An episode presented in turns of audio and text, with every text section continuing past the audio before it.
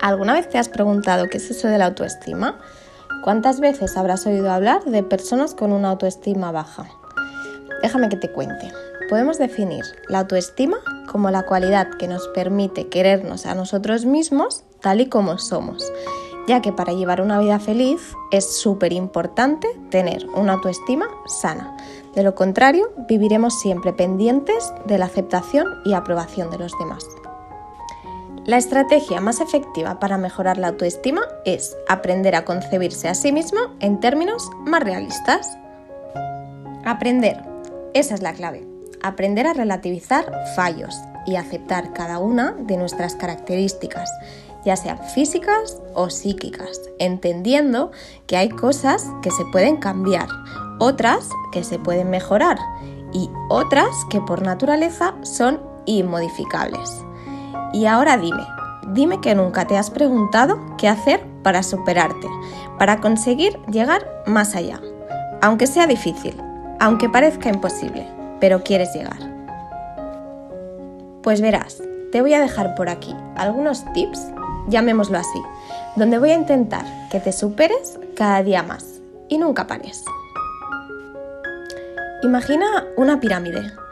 La autoestima ocuparía la base, donde por encima de ella se construye tu manera de sentirte y actuar.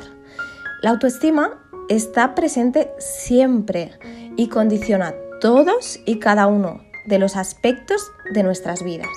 Por eso mismo, es tan importante trabajar la autoestima con el objetivo de alimentar una autoestima sana, estable y súper positiva.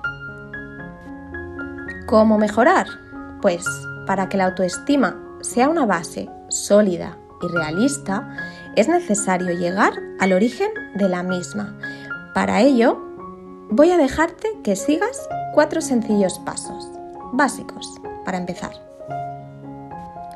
Paso número uno. Sé consciente de los pensamientos, de tus pensamientos. Debes ser consciente de cuáles son tus pensamientos, tanto sobre ti mismo como sobre los demás y sobre el mundo en general. Estos pensamientos o valoraciones suelen tener una connotación negativa o positiva según nuestro sistema de creencias. Paso número 2. Reconoce las creencias, estas creencias.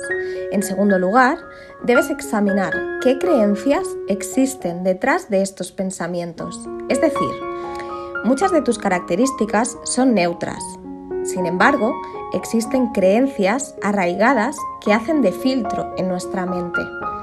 Entonces, al observar la realidad objetiva y neutra, nuestro propio filtro se encarga de valorar negativamente o positivamente estas características. Paso número 3.